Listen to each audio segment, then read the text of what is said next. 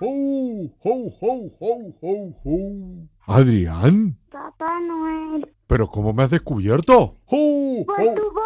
¿Sabes una cosa que yo me he enterado por ahí? Que hay algunos niños que están dudando de si yo existo o no. Mm, me costó un poco metérmela en la cabeza. Pero al final sí se me metió. Porque siempre veo en la tele que no se parece mucho a ti cada año. Eh, Entonces con los días lo fui pensando, pensando, pensando, hasta que se me metió en la, en la cabeza. ¿Tú cómo te estás portando este año?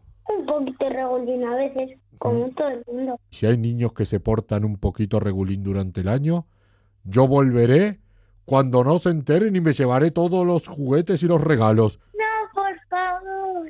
Te lo prometo, Papá Noel, que me portaré todo el año bien. Uy, espera que, que creo que viene un elfo. Uy, no le digas que, que he hecho la magia de la Navidad, me voy a esconder. Vale, ¿Hola?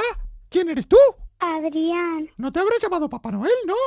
No. Es que no podemos hablar en estas épocas del año con los niños. Se habrá dejado el móvil encendido y habrá llamado sin querer cuando se iba a levantar. ¡Elfos! Creo que Papá Noel está haciendo trampas. Está hablando con un niño. No. Adrián, voy a dejar el teléfono aquí y nos vamos a esconder los elfos. Como veamos a Papá Noel que coja el teléfono, vamos a hacer que no haya más Navidad. Así no trabajamos más, si es que de verdad. Adiós, Adrián. Eh, Hola. Papá Noel, no puedes coger el teléfono Por- porque si no desaparecerá la magia de la Navidad. He tenido que intentar engañar a un elfo tuyo. Si quieres seguimos hablando aquí. No hay ningún problema. Eh, cuelgo muy rápido, pero te tengo que decir una cosa. Dime. Cuando iba justo a esconderse el elfo, Sí. me ha dicho que están hartos de trabajar. Adiós, Adrián. Adiós. Oh, oh, oh. Si yo no soy de Valladolid, llámame, hombre. Oh, oh, oh, oh. Adiós. Adiós.